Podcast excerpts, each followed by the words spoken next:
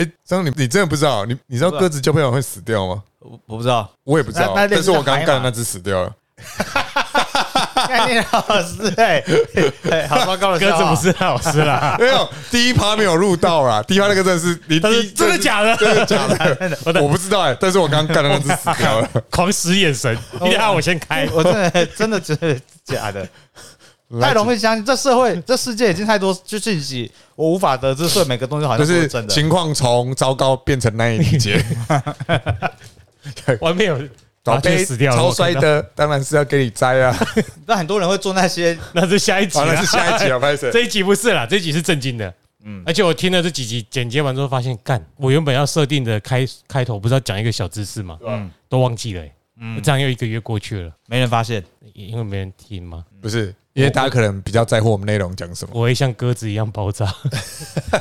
好，但是我要回到那个我自己记得的，既然有录记得，就要开始讲。那我们这一集呢是在讲《修辞的陷阱》这本书的第干第几个 Part three 第 three 吗？还是 four 还 Chapter 是 four 了吗 Chapter four 看一下 four 应该你想要念 chapter 还是 episode 还是 part？你想哪一个 part。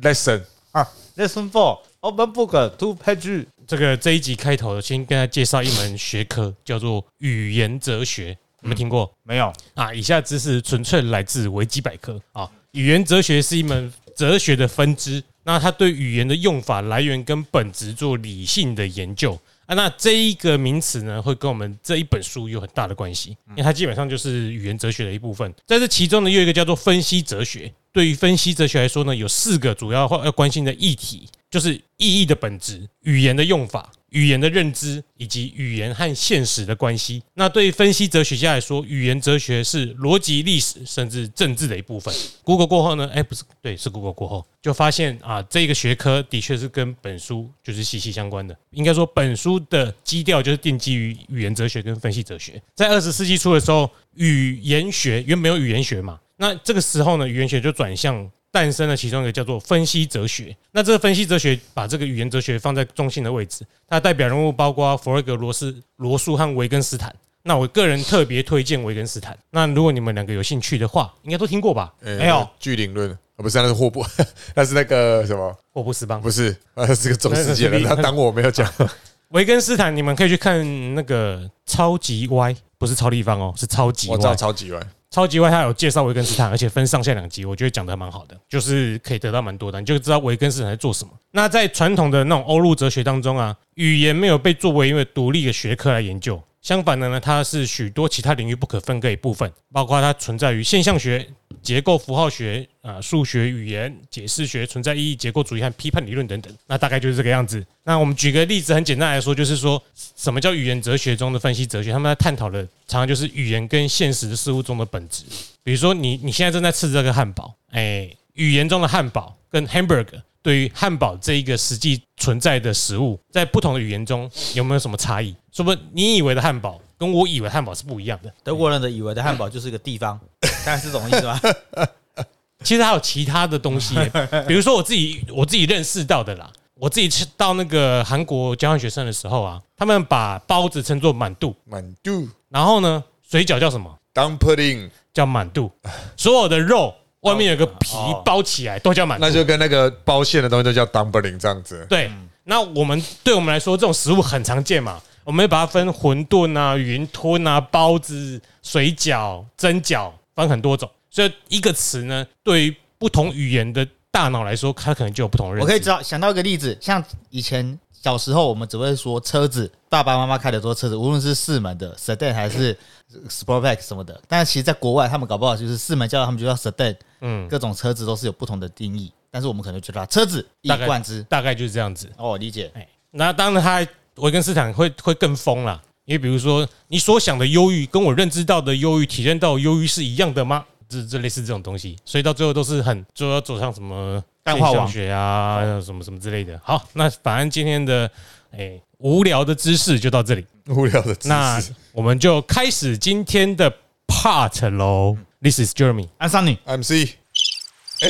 按错了啦，呃，又按错了，开始喽。这代表我们有点久没有录了。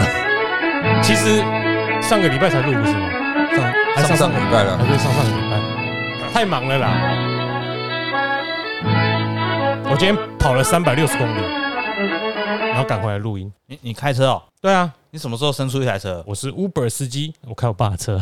那今天我们要介绍的是第三章，所以到底是 Part Four 还是我我不知道，我我以为应该是 Part Three 吧应。该是 Part Four，可是你有个前言，哦？原来如此。觉得啊错了就算啦。好，好，就是要讲对于每个人不同语言的大脑来说呢，三有可能是四，四有可能是三，干每个人的认知不同。那今天我们进入混沌主义。好了，那个这本书的第三章叫做《自由民主国家中的宣传》。哎，因为这本书讲的是政治宣传嘛，那政治宣传常常常常会用大家喜欢的政治口号来吸引我们。呃，台湾的选择，柯文哲，哎，对，好，那在民主国家里面呢，有些宣传看起来好像是在支持民主，但是呢，其实这其中只有一种叫做强化型宣传。我们前面有介绍过，才能让民主在民主国家中更稳固。所以呢，当我们想要了解自由民主国家的宣传什么，我们要先知道不同的民主观念是什么。知道这些观念上的差异之后，之后呢，我们就可以分辨哪些是真正的宣传，还有哪些可能是要误导我们的惑众妖言。简单来说，该怎么办就怎么办。好，那在这这就是惑众妖言。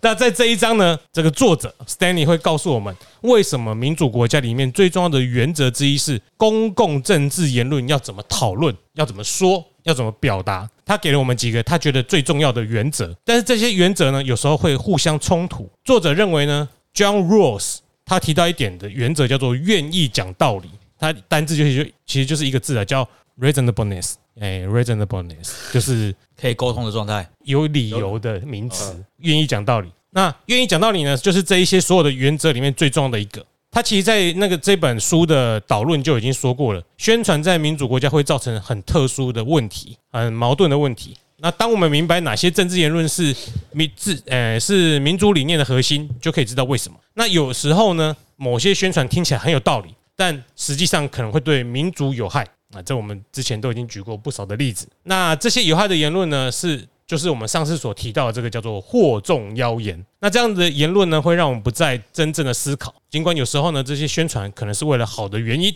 公平正义哦，但他们呢可能会减少我们社会当中的民主性质。就像我们之前所说的，这可能会让人们只是盲目跟从的喝彩，而取代投票。他不讨论真正的，他不会进行真正的讨论啊。那卢梭自己就曾经说过啊，这样子的话，就是如果变成以喝彩取代投票这样的结果，这投票就会失去它原本失去它原本的意义。那举个例子呢，二零一二年的时候，他这本书中的例子是联准会的主席 Bernanke 啊，那个时候叫做哎，中文叫做伯南奇吧，还是伯南基啊？二零一二年有那个嘛金融危机。那在那个情况下呢，他就用了一个词来描述美国目前面临的债务危机，叫做“财政悬崖”。作者认为呢，他用这种“财政悬崖”这一词，其实在误导民众。虽然他这个宣传，他用的这个词在宣传是为了是有他的目的的，他就是想要希望大家不要恐慌，可啊，然后避免社会上的，因为当时候那个什么失业率开始攀升嘛，他想要避免所谓的流动性陷阱，保持大家的信心，所以他用了“财政悬崖”这一词来。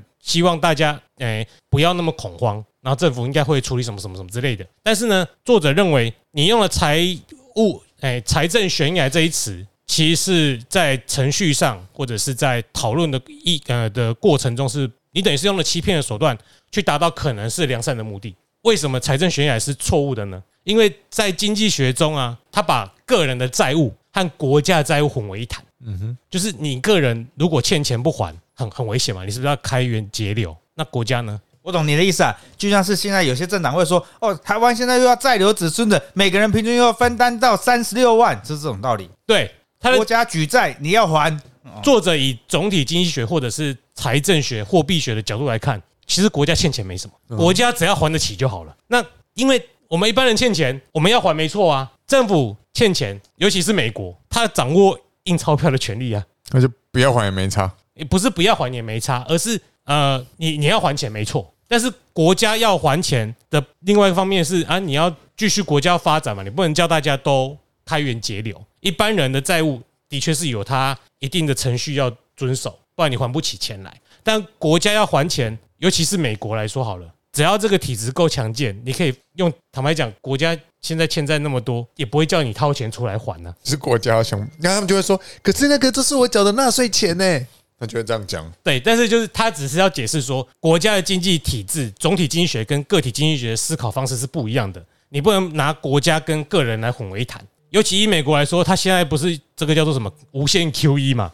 哈，啊，无限 QE 之后，美国倒了吗？没有哦，没没有啊，就是他只要还得起钱，国家还是在继续发展，经济还在继续成长。其实台积电也借很多钱啊，台积电会说它在留股东吗？不会，因为在经济学的意义上，或者是单以资产负负债表来说，负债也是资产的一部分。你要注意的只是负债不要大于，哎，那个叫什么？资产负债表是什么？股东权益再加上资产再加上负债，好问题，因为我完全不懂。然后负债不要尽量不要大于资产再加上股东权益。谢谢长知识了，这才是今天的小知识吧？不是啊，我们要解释的就是公司有时候像我们自己在投资，我们买股票，我们要知道是国家为什么负，哎，公司为什么负债，所以我们要了解国家为什么负债。人没关系嘛，他要借钱去爽是他的事啊，但是负债有时候是为了啊，国家走有更长远的路。国家举债有的是为了建设，不是一次性的放烟火放掉。是啊是啊像之前苗栗县为什么不行？因为他是请来四大男高音唱歌啊对对对他不是拿来做公共建设。哦那公共建设你要去看他有没有前瞻性，他之后可不可以带来更多的收入，如果全都是蚊子馆，那就没有用了。那公司也是嘛，今天公司如果举债是为了发钱分配股利给你，啊，那其实没什么用，因为我我如我愿意买这间公司，是他举举债，他发公司债，他跟你股东募募钱，我要他是去投资设备，买制造更多的晶片，然后卖到全世界去。我不是要你把钱分给我，哎、我是说我的角度啦。啊，有人只是想说啊，刚我付了这笔钱，我一定要从这公公司身上拿到很多的股利回来。啊，问题是，他如果没有把你的钱再拿去做投资，他以后怎么让事业版图再扩大？这么一长串都是举例，但是本书最主要会认为 Bernanke 这种言辞不可行的最大原因就是，个人的负债跟国家负债根本就不是同，不是可以混在一起谈论的话题。所以你用了财政悬崖这句这一词来恐吓人民，缩减开支，在长远来说是不好的，因为你说谎了。把一些概念乱挪用，然后不懂的知识被对了，偷换概念啊，就这样。哎，讲那么多就是被你偷换概念，被你被你一一语道破啊，真是智慧 no 小太阳。因为我们是旁观者，很轻。呃我最近体重都越来越少了，为什么 旁观者清。傻笑？哎，我分不出 n 跟 n，就会写出这种东西，好，有点困扰。所以说呢，这种宣传，我赶快回到重点哦。有时候虽然达到目的，对啊，如果大家在那个有危机时期，他开始缩衣节食，的确信用方面比较不会泡沫嘛。但是呢，对民主整体来说还是有害的。最大的例子就是说，有些社运人士他使用了一些破坏性的言论来吸引群众出来抗争，但最后可能妨碍他们想推动的社会变革。就是你如果想要公平，可是你用很偏激的言论，说不定到最后是阻碍了公平政策的推广。那我觉得举个例子啊，绿能我你不能，这样我们是全台湾的人都加入民进党的话，我们是不是台湾人都起飞了？为什么没有人这样想啊？然后可能对？大家都在那，那些国民党都在那边骂绿能，你不能，那你为什么你不要加入，你就能呢？这跟我以前在那个什么，我以前买过高端疫苗的股票嘛，啊，那时候不是一堆人都在说啊，干这就是政府在炒作啊，所以才涨起来。我就回一句很简单啦、啊，你说政府知道政府要炒，你干嘛不买？对，为什么那你不买？才是笨蛋。看你你你是不是蠢哦？你你就说哦，这涨了就是政府炒上去了，那你赶快买啊！干政府带头投机哎，对不对？哎，说政府炒了没用啦，一定会跌下来，那你赶快空啊！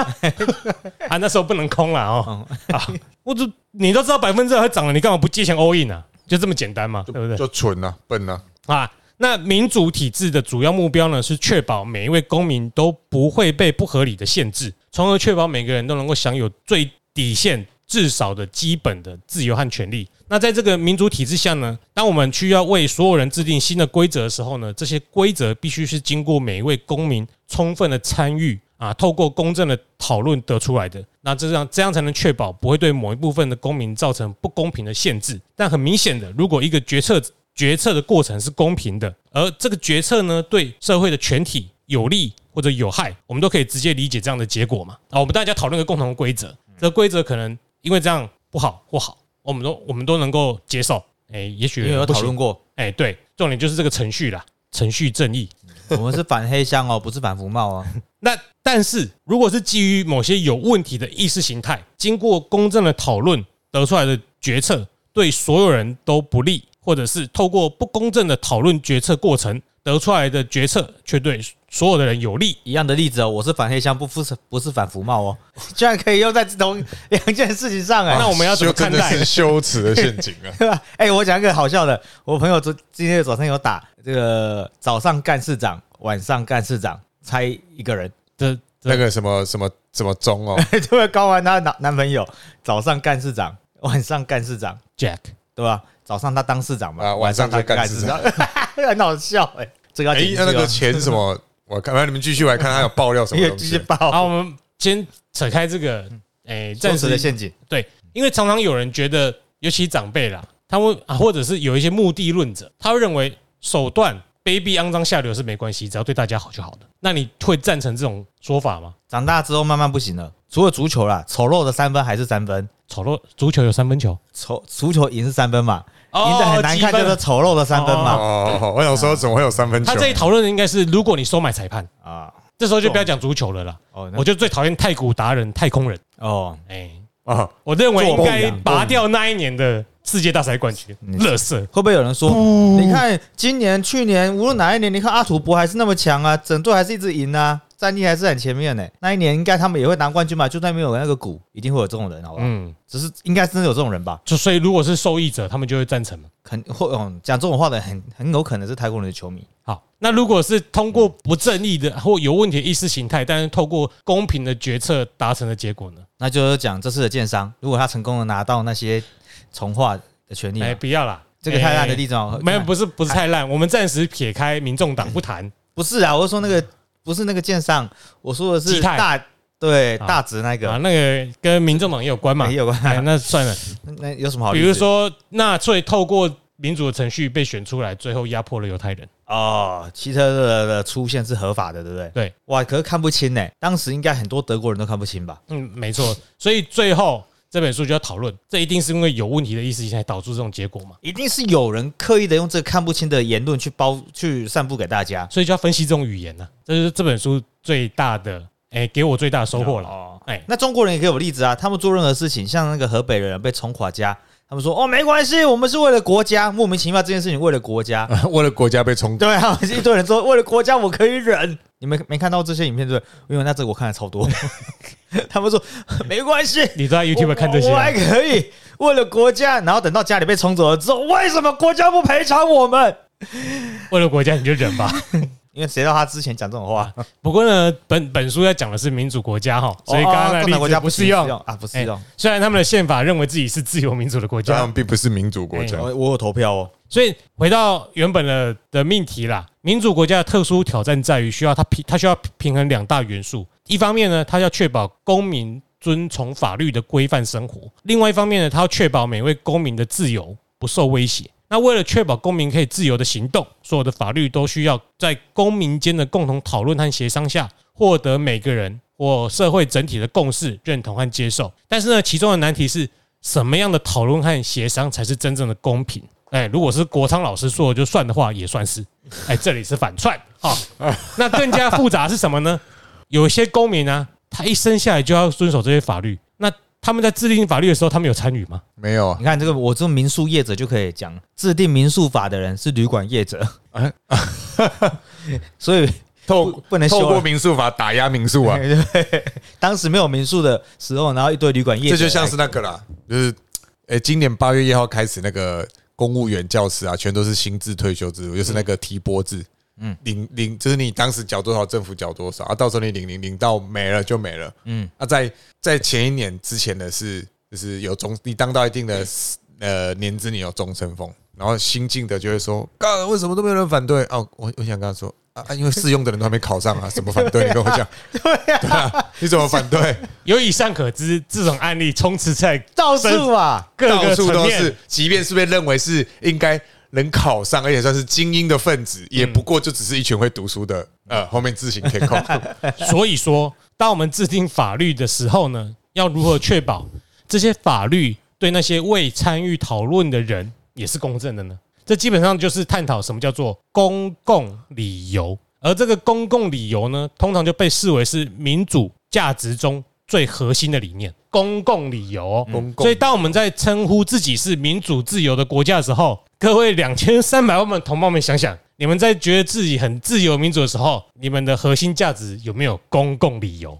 嗯这好像很左的人会讲的话、哎，没有，孔成左的是强迫强制分配他人财富，对，不一样。哎他们只是用公共理由我们现在，讲的是总发明纲，所以民主的核心是公共理由嘛，这意味着我们要特别小心那些回到你刚刚说的，假装支持公共理由，但实际上却会误导公众大众的宣传讯息。那就看黄国昌今天早上发的文章就是啊，你们知道今他今天你怎么追？他追那么勤呢？你因为他就只因为我在追那个前什么的文化局长的时候，嗯然后就跳出一个，因为那个段时间一直刷嘛，结果十八突然跳出一个十八分钟之前黄国昌发的文章，中间呐、字超多的，就说啊。大概就是新北市也没有在追他拆房子的事情，那他觉得拆了这个房子会危险，所以他不顾一切，决定找一个地方让他爸妈安居乐业，把这个房子打掉重建。你看看，这就是我为了这个法律所做的努力，大概就这样子。好了那完全没有跟这个搭上，但是我就是想讲这件事情。，Stanley 呢，作者在这里介绍了三种标准，用来评估公共的政治言论是否真的是基于公共理由。他介绍了那三种，不是他提出的哦。哈那所有关于公共理由的观点呢，都不应该是有偏见的，应该是无偏私的。嗯哼，哎，这意味着呢，当我们在公共场合发表某些意见或者提出政策的时候呢，我们给出的理由不能只是基于某一方面的观点。真正的公共理由呢，就是不偏不倚的，不会因为说话的人是谁而改变。这就是所谓的无偏私的观察者的观点。那很明显的，在台湾无偏私的观察者呢，就是柯文哲。按照这个思路呢，接下来三种，但各位应该分得清楚，我在反串吧？你不要真的给我投我是哦。怕死。但有但干嘛哎其实低能儿就不要听了认真听他讲的话，会觉得真的他非常公正、公平的。认真听他，你只要是独立事件看他每一篇发言的话，就可以觉得这个人真的是非常的客观。哎，对，前后绝对没有逻辑打架你。不要看，你就看因为根本没有逻辑可言，怎么会打架呢？对不对？好了，那我们先按照这个无偏私观察者的观点这个思路呢，接下来有三种公共理由的标准呢，都照这种标准下来讨论出来东西，都应该会是客观和公正的。第一种的标准，哎，第一种的概念认为，公共政治言论的场域呢，应该符合理论理性。它有三种理性，那这种概念呢，理论理性这种概念认为，公共理由有助于让辩论接近理论理性。就像哈伯马斯曾经说过，不以强迫他人的说法，而以更优秀的论证来获得力量。这讲求的是辩论中的理性，讲求证据和事实。但是有时候呢，这种理性言论呢，也会对整体的辩论产生非理性的影响。他在这里举例子呢，是一九八九年的中央公园慢跑者案。我要看一下书，嗯，我会忘记。中央公园，请说。好，这个理性言论其实就是说，你你讲的有些例话是事实。那作者在这举出的例子是说，一九九零年代的中期呢，有一位诶、有一个专栏《纽约时报》专栏提到了一个叫“顶级掠食者”的例子。那这顶级掠食者的例子就是说，他嗯将这个这一词的定义定义为啊执迷不悟的冲动青少年罪犯。那这种罪犯呢，可以毫不犹豫的杀人、强奸，把人打成残废。那他还在另外一则电视访谈说呢，就说这一类的罪犯是一群成长过程中没有父亲、没有信仰、没有工作的孩子。可以直接这样讲吗？没有，哦 他写他讲这些话，用顶级律师的这一词，嗯，来描述这些青少年罪犯，而且青少年罪犯的确是研究之下有这些特征。哦，真有通过研究就对了。对通过研究证实了这种顶不，要只是我感觉对，澳那个欧洲资金一直在离开，这个我感觉是没有对，用。他是有做研究的啊，这是客观的事实，就是他们有这些特征。但是他在一九九一年的时候，又有其中一篇文章写说，在这些顶级掠食者中，可能有将近一半是年轻的黑人男性。嗯这也是有研究的。啊对啊，数据就是这么显示嘛。可是呢，他做的这些事情呢，他在这之前呢，一九八九年啊、不是六月四号哦，哦，是在美国发生的。也就刚刚我们提到的中央公园慢跑者案呢，就是说纽约市中有一群黑人小孩被当成强奸慢跑者的犯人逮捕了。就是他形容的这些特征，刚好符合这些人，刚好符合这些人。但这些人没有做警察抓人怎么怎么怎么抓，就去找这些黑人小孩来抓。啊，这个问是先射箭再画靶。对啊，那你刚丢所以说，在这之后呢，还有很多的媒体开始引用这种“顶级掠食者”这个词。那在这在这样子的一开始本原本是客观的描述，但是在此之后呢，就是黑人啊，顶级掠食者就变成只在描述这一群青少年黑人小孩，不是罪犯哦，是小孩。嗯哼，就是社会上开始用这些词去带入这些人，而且认为这些人就是潜在的罪犯。预测他会成为罪犯，然后在他成为罪犯之前先抓起来。这是别部电影吧？在没有在台湾，其实很多 呃很多用词也是这样子嘛。一开始这词可能是中性的啊，八加九啊，八加九只是八加九啊，啊，但久了之后你就变成代称是哪些人 会做坏事的人，对，政治也很多啊，一四五零啊，车艺啊，车艺啊，妈的粉砖，我就是创一多个粉砖，然后只有我一个人我自己我自己最感冒是什么？台独分子啊，对我来说台独分子不是什么坏事啊，我就是称赞的，对啊，但是对国民党的很多政治人说你台独。嗯。嗯，哎，谢谢啊。那那恐那恐怖分子呢？陈正贤，那个如果各位听众还有在看直棒也认识陈正贤是谁的话，我猜你一定也知道谁是罗敏清。对，同一思迷，罗敏清我知道，同一思迷吧？卢曼，好笑，这太老了啦，听的人知道的话真的有点年纪。那他然后接接着说，同一是无情，让这些人退休，就另外一件事件嘛。对，算你继续走好了。那时候还有许胜杰，这是哦。他后来还在啊，他去再回来了。陈泰啊，他先过。妈的，许胜杰换杨森靠背啊，气死！杨森不是哎，杨森后来有点换黑黑的哦。许胜杰是有比较白，是你以为他不是皮肤啦？不是啊，你以为他白白被打？他也有黑黑的哦。我没有这么说，我一直记得杨森好像手背石虎门的。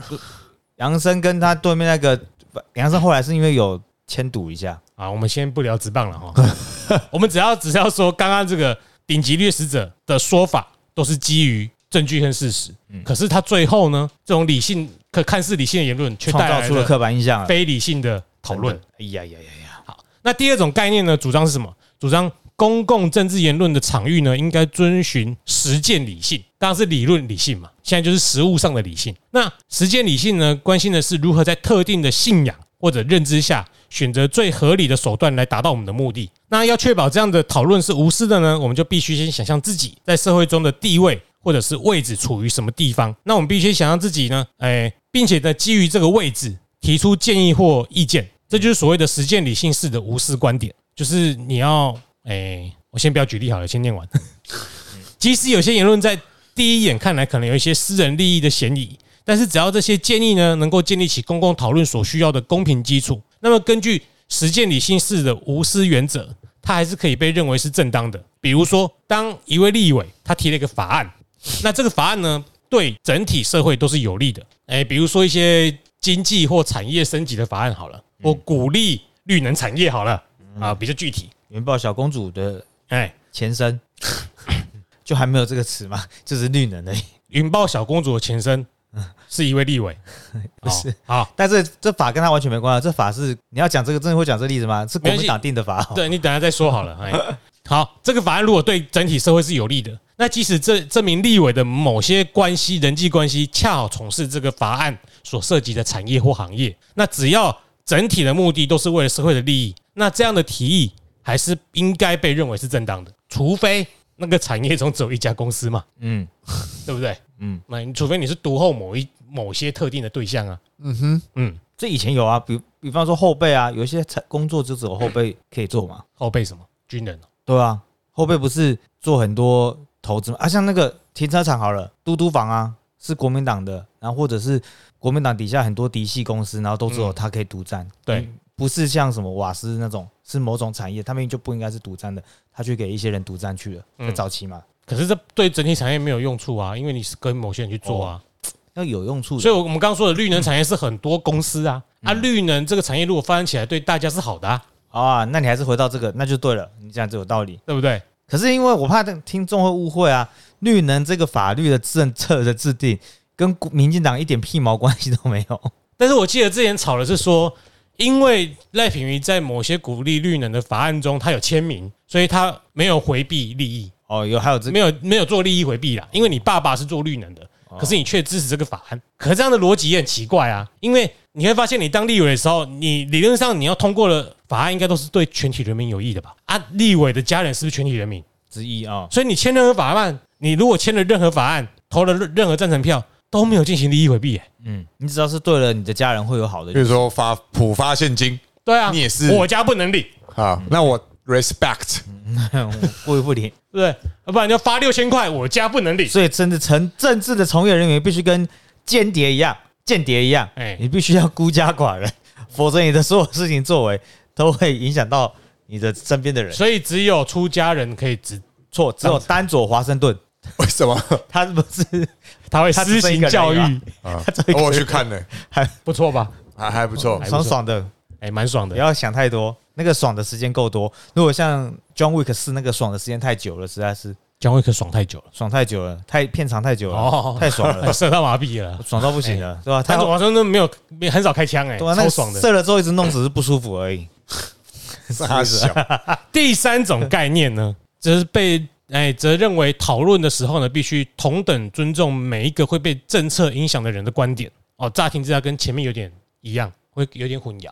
那这种概念呢，就是我们先前提到这个 John Rawls 所谓的愿意讲道理。这个标准的白话的来说，就是以如果我是你的观点来讨论是否合理，就是同理心呐、或者是换位置就要换脑袋来进行民主讨论。那作者呢，不仅仅是介绍这三种概念，还介绍了人的心理机制呢是如何愿意讲道理，而不会在讨论中变得不通情理，并且我们应该或者是政治人物应该如何的应用这些修辞来强化宣传的说服能力。那著名的那个黑人民权领袖叫做杜博伊斯，展现了如何巧妙的用修辞技巧来引起广大人群的共鸣。所以他在介绍这个为什么叫修辞的陷阱，哎，应该说他介绍的这种如何讲道理，觉得这种如何讲道理的概念是对的，是最有用的，是因为我们常常跟别人进行讨论，你也知道嘛，有些人就是他有一些，哎，讨论到最后你会发现，他即使讲出你了，他还是不愿意接受，他女朋友嘛，最后那一对，最后在 在投下那个票的时候，还是给你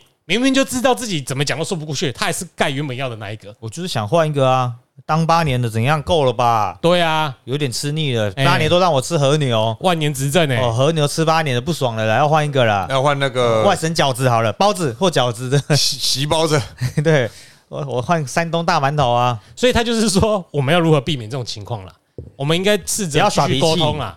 哎，可是这样子听完，哎，差不多了吗？还没啊，还还有杜博伊斯还没讲嘞。啊还有一个，我想说因为有提问的因为这个黑人，你可以你可以先提。我真的就很好奇，因为刚刚的这这前面在讲的有在讲选贤与能嘛，记不记得小时候都说前面没有讲选贤，大概类似的，大概类似的，中一直有我脑中有这个幻想，就不是说选举的时候有有这个公民题目啊？请问你投票你要投这个看这个人的证件，还是看这个人，对吧？就是我们要看选班长的时候有这种例子啊，你要选出有提出好证件的人。那如果今天回到当初陈其迈跟韩国瑜，如果只看证件哦，高雄如果有爱情摩天轮跟发大财这个很好的证件，还有挖石油啊。对吧、这个证件都超棒的欸。嗯，那在哪一趴的时间点要理智要要出现说，呃，他虽然这个证件很棒，但我们不能够投他。如果只看证件的话，韩韩国有的证件超赞的，认真啦。我当然觉得理性那个做不到嘛，但是应该是有个说法吧？可是这这本书不是要你合乎理性吗？对啊，理性的讨论啊，理性的讨论就是你要以理性判断这些证件是做得到的啊。所以我们 所以虽然这个证件很棒，但是如果我们理性思考之后，这个证件是做不到，它就是不棒的证件。因为这个证件讨论的前提就没有意义啦，因为它做不到嘛。好，这样我可以理解，用你的话来回解释那个回答我心中的疑问。就是很简单啊，提出政策很棒，但是下一个问题一定是该怎么做。就怎么做？如果如果有人，没错，很简单嘛，你先依照紧急程度嘛，跟严重程度嘛，所以其实现在然后排一到四分嘛，我以前啊加起来你就问解决了没？以前在台大外科的意意见，哎，今天早上他在解释高高洪安高安的事件的时候，他讲的大概我前面听的五分钟，真的会出现。以前我们在台大外科就是这样，真的又出来了、高宏安就那时候就在台大外科，不，他讲了一堆例子，他讲了一堆事情，怎么第一点、第二点、第三点啊？那我们就跟以前在台大外科的意见的方法，就这个样子，就是每每次就对，每一次都这样，很棒。诶如果只听证只听证件的话，韩国呃不侯友谊的证件最棒啊，因为嗯蛮听起来蛮不错的。我如果选总统啊，嗯我会宣布我的国政通顾问团跟以后的国策助顾问，通通由台大外科医生直接兼任。欸我有事情问台大外科就好了。台大外科是全台湾最棒的商业组织，对啊，商业机构，哎，那个国家顾问，哎，国家管理顾问，是超棒的吧？他是外商有任心，是不是？那就。设一个台大什么国际顾问所 这样子。对对，他很像国对啊，如果是国际顾，他们是有拿下 ISO 认证啊，啊啊，总统也不用选啦，里面轮流当就好了，无党无派啊，白色力量啊。白色了他妈白色出海，他爸了不是他妈。我们回来讲杜博医师好不好？好？啊，这个杜博，他他他很很善于用这个这些修辞的技巧来说服群众。那在他的一个作品叫做《黑人的灵魂》中呢，他本身就是黑人黑人呐、黑人。黑人 黑人，所以不要想说他他一直用黑人当例子，哎是不是？歧视这样？没有没有没有没有，他专门为了白人的群众或读者设计一种公共修辞的方法，就是要让他们理解到、认识到传统的民族理念也应该被延伸到那些被边缘化的族群。那他策略性的采用呢一些自由民主的核心价值观来挑战当时普遍存在的观念。当时普遍存在的观念呢，就是大家不说破了，也不讲出来，但是大家要这么认为啦，就是女人要生小孩，靠腰啊，不是这啦，就是自由主义仅限仅适用于白人，哦你的比我的还糟糕？白人白人才是人，哎，vote white，vote right，好。那他强调呢，美国作为一个重视自由的国家，美国的国策是最重视自由的啊，美国的价值观。因为我们听那个什么沙姆的文化，不是未断奶奶民主也知道，美国人最重视自由了嘛。嗯是所以他强调，他就在这一点上强调，美国是这么一个重视自由的国家，不应该仅仅只是白人的自由，而应该是所有人的自由。所以他的目的呢是打破自由只属于白人的既有观念，并且进一步宣导更为包容和普遍的自由理念。这这里有一段例子啊，我们念出来给大家知道，他的这一本书《黑人的灵魂》中提到的这一段文采在哪里呢？你采啊我踩，下次他踩，下次 有种你就来见识，你看你就来认识，哎，你就来介绍尼采。哎，这蛮好笑的。你踩我踩他踩，那你好谁踩啊？谁踩啊？你踩啊！好，他提到的这一段呢，就是说，两百年来，很少人追求自由的心，能够像黑人、美国黑人那么坚定。在黑人的心神和睡梦里，奴役是所有罪恶的总和，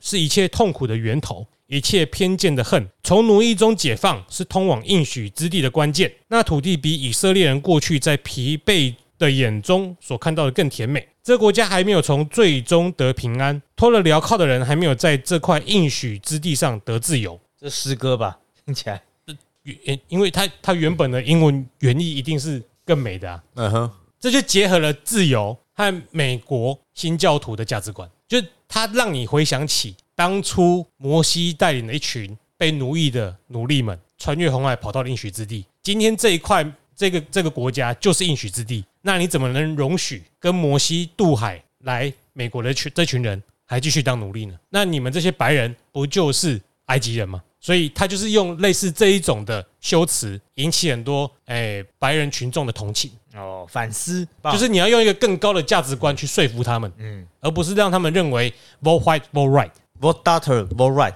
可能也不错。哎，keep promise K P K B K B，K P，好。那最后呢，我们注意到许多经典的宣传有一个共同的特点，他们不是透过通过解决问题来终止讨论，而是使人们无法以一个理性且愿意寻求共识的角度来看待问题。比如说，我们之前提过了，将穆斯林跟国际恐怖主义之间的关联，啊，引起人们的恐惧，就你你策略性的把这两个词结合起来，嗯，来唤醒民众的恐惧。那为什么这样的连结能够容易这么容易的引起大因为众的恐惧？大家很讨厌 James Harden，傻小啊！傻小不，是因为这样子把它连接在一起的哦，我以为是因为大家讨厌 James Harden。书中在讲九一一过后，好不好？James Harden 那时候还在高中吧，是吧？还是还是更搞不好更小，你要讲穆斯林，应该是在讲 大胡子啊，穆斯林大胡子恐怖分子这些都串在一起，我只会想到 James Harden 怎么办我？只知道有一那个谁 Irving 呢，他不是穆斯林。对，他是穆斯林哎、欸。我今天斋戒，我打总冠军赛也不能吃肉。对，体力变差不是我问题，是我的信仰。NBA 恐怖主义哦，干 NBA 恐怖主义杀小，他会毁灭球队啊。没有，明年他又再加入了梦幻队哦，他加入梦幻队了哈。啊，据说啦，那明年再看吧。因为他们今年输了啊会他会集成美国吗？，FIBA，对吧？他搞坏这板凳就不会有影响力了。啊，你们为什么觉得他在美国这一招这么有用，将穆斯林跟恐怖主义连接起来？谁让他们有经过九一一，有有这个事件在那边啊？还在更前、更之前的事。在更之前为什么那么容易？不是在这之后容易唤起来，对啊，但是为什么这么容易唤起？因为他们意识里面是不是存在了什么？被害怕，害怕别人来夺走他们拥有的。作者其实也没有很肯定的给答案，他只是说，或许是因为许多美国人并没有真正的将穆斯林视为值得互相尊重的人群，哦，就有没有把你当人看呢？对吧？现在能够现在只有黑人可以把命当成那个把命贵哦，嗯黑 黑道的命也是命 Black live 是还是 life？Live matter，，live matter，黑道的命也是命啊，给更深的一点机会好吗？啊，他们加入前的事情，我怎么会知道呢？很棒哎哎，现李正浩昨天讲的很有趣的啊，他说当那个他越来越像国昌老师，他欸都活得蛮大声好好。笑哦。李正浩他说什么？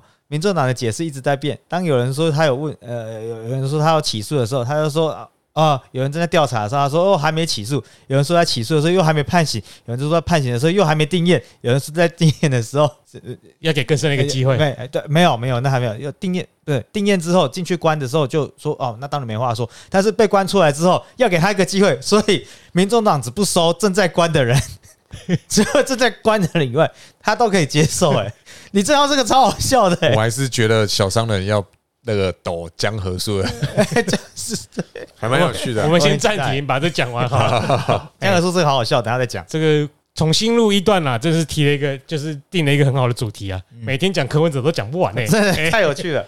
哎，回到回到那个，当我们哎，当美国人没有将穆斯林视为值得互相尊重的群体的时候呢，他可能就不能跟他们进，他可能就不能就这点议题进行理性的讨论。那因为这就会使使美国人失去了理解和同情穆斯林的能力。那这个时候呢，使用这种恐惧来促使，因为后来又又进攻伊拉克嘛，所以使用这种策略呢，来支持美国侵略伊拉克的策略之所以有效呢，很可能就是因为许多美国人对穆斯林的刻板印象，使他们失去了对穆斯林的同情，他们没办法同理穆斯林的遭遇，以至于他们无法想象在在中东地区伊拉克的时候，这些伊拉克的穆斯林们如果遭受到大规模轰炸时的感受。因为通常我们如果有同理，我们就会同情，我们可能就会对话，或者至少我们不会侵略。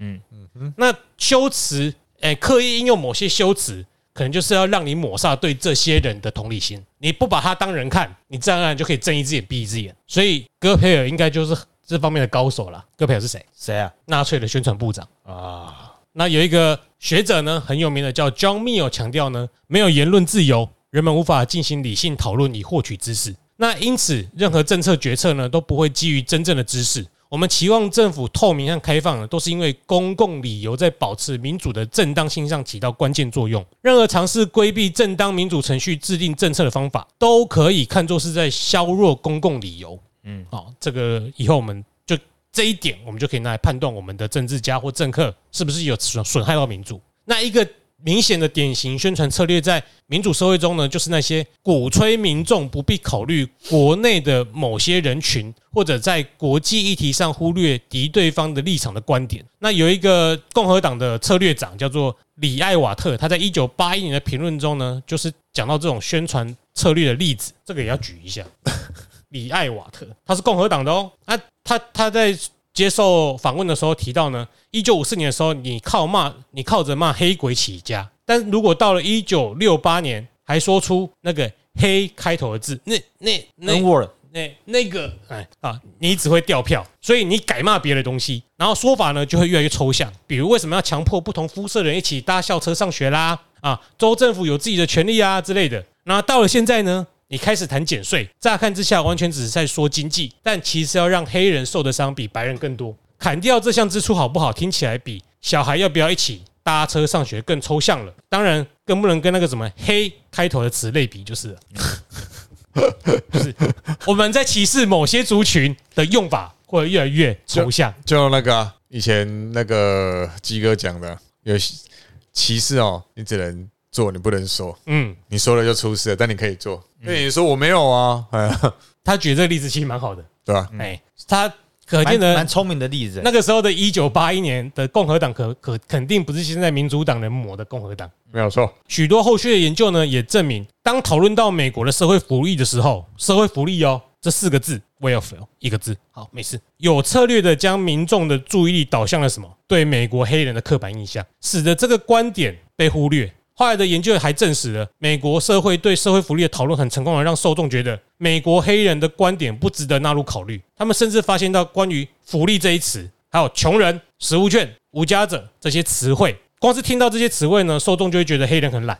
还有大量的研究显示呢，光是福利这个词就会让人想起这其中种族歧视的意识形态。单单提及福利这一词呢，就可以激起这种种族歧视的情绪。那这这种间接表达的策略呢，被视为一种宣传手段，传递了更深层次的那种种族歧视，就是只能做，等你感觉到了。那在下一章呢，就会探讨这种语言的操控机制，以解释这种宣传策略为什么有效。在这一集呢，我们就介绍了民主社会中宣传的真正面貌，以及如何维护一个真正的基于愿意讲道理的标准的民主审议审议过程。那令人困惑的是呢，某些宣传手段在表面上看似合理，但实际上呢，会扭曲我们的思考，使它变得更偏离真实。那当一个社会持续的忽略某些人群的声音和观点，真正的民主就会难以实现。那为了修复这种情况呢，我们就会透过公共的修辞来展现这些被忽略的观点，然后再从这边呢来弥弥补民主的裂痕。我觉得这档很重要哎，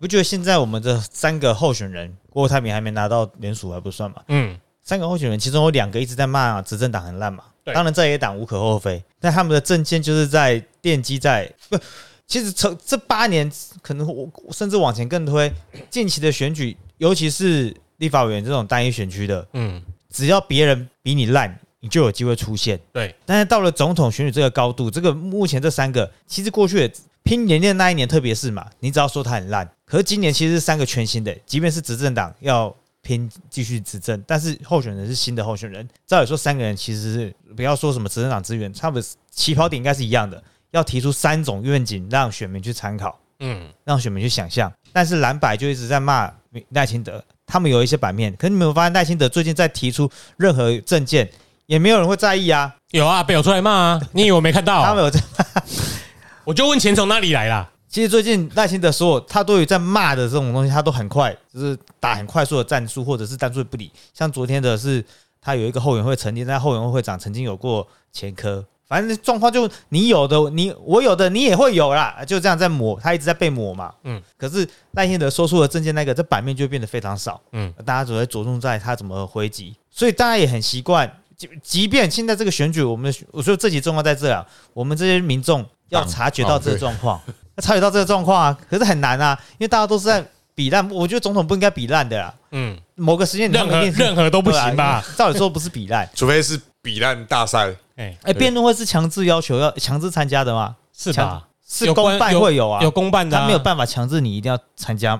对啊，你可以缺席啊，你可以不去啊。哎呀，我觉得很，到时候也是在骂，因为蔡英文的连任那一次的，别人在骂他，也不得不回说回去，所以也没有什么越来越无聊啊。对，其实还是怀疑，还是怀念陈水扁队连战，举球手连战。怎样？我也我是蛮纳闷的啊，蛮好替大家觉得可惜。刚刚最后一段话就是在回顾。我们这一集五十几分钟的重点嘛，但我觉得更浓缩、更浓缩就是两个重点。第一个就是公共理由，所有的政治都要基于公共理由。嗯哼，那还第二个就是程序。所以你在判断，如果你真的有心，好，我是反黑箱，不是反福吗？好好思考我们。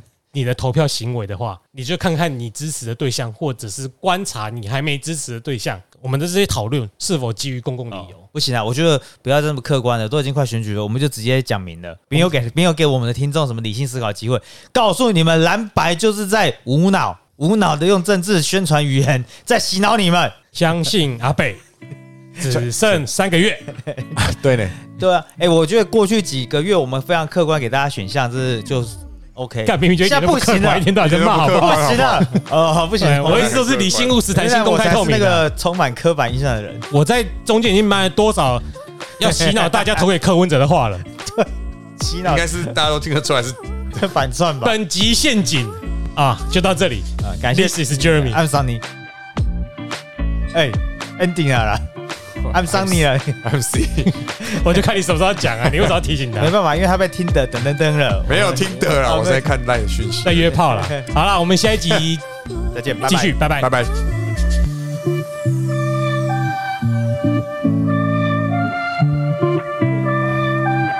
八点。